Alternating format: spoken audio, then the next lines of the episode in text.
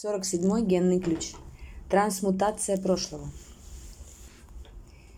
Путь 47-го генного ключа прилегает от подавленности к преображению, и это путь трансмутации. В оригинальном Идзин 47-я гексограмма связана с нашей способностью справляться с несчастьями. И одним из ее символов является образ пересохшей канавы – Следующая за 47-й, 48-я гексограмма называется колодцем. Сталкиваясь с вызовами и принимая их, мы способны обнаружить скрытый в них смысл. Когда мы принимаем невзгоды с честью и достоинством, пересохшая канава становится каналом, через который наполняется колодец. 47-й генный ключ действительно удивителен, поскольку поднимает один из величайших вопросов человечества. В чем смысл и цель наших страданий? Большинство людей настолько привыкли к своей внутренней боли, что даже не осознают этого. Для них это стало нормой. Бессознательно избегая боли, мы отвлекаем себя работой, развлечениями, фантазиями и не часто находим в себе мужество посмотреть в глаза правде – Встретиться лицом к лицу со своей болью можно только тогда, когда мы принимаем свое одиночество. А это и есть момент встречи с 47-й тенью. Это то, что наши предки назвали кармой, а генетики – мусорной ДНК. Термин «карма» зачастую не совсем правильно понимается.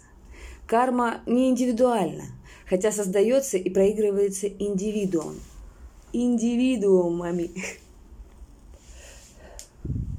Это коллективный феномен. Проживая жизнь, мы накапливаем положительную или отрицательную карму. Позитивная карма наполняет наши тонкие тела, а негативная движется в мир проявления. То, что мы называем негативной кармой, является лишь низкочастотными вибрациями, тенью квантового поля – она отпечатывается в нашей ДНК как родовая память и передается по крови. Поэтому каждый ребенок приходит в этот мир с отпечатком родовых кармических паттернов. Это как привязанный к телу рюкзак, который наполнен массой коллективных историй.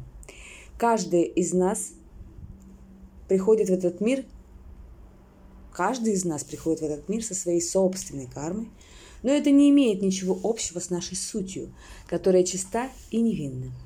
Дело в том, что нам просто требуется этот рюкзак для проживания своей инкарнационной драмы.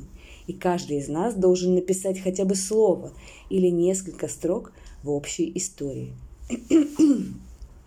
Люди, которые проживают великие жизни, пишут целые главы, а жизнь, где человек является жертвой собственной тени, не более чем знак препинания. Тень, которая нас подавляет, универсальна. Она поставляется вместе с транспортным средством, телом.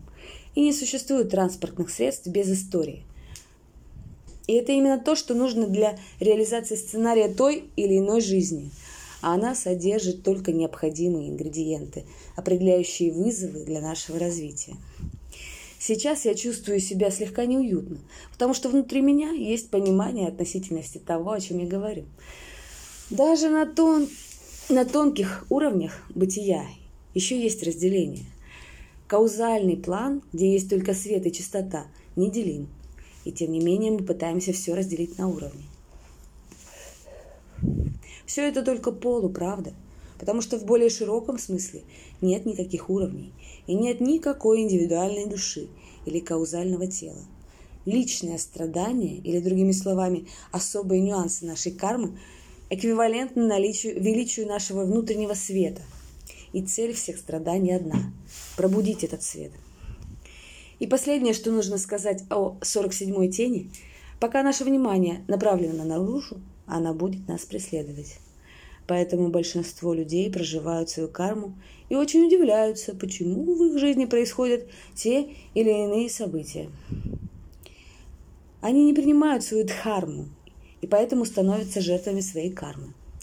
Здесь нужно уточнить, некоторые люди несут такую мощную коллективную карму в своей ДНК, что она просто обязана проявиться для вдохновения других. Но, как правило, когда мы разворачиваемся внутрь и встречаем ее до того, как она выходит наружу, наша осознанность ее преобразует. Она ее просто сжигает. В этом случае у нее нет шансов проявиться внешне. Вот почему говорят, что карма уничтожается медитацией. Именно наша осознанность, наше дыхание, наше присутствие сжигает все эти родовые истории. Но для этого нам придется овладеть собственной тенью – даже несмотря на то, что она не очень-то и наша. Она просто поставляется в этот мир вместе с телом.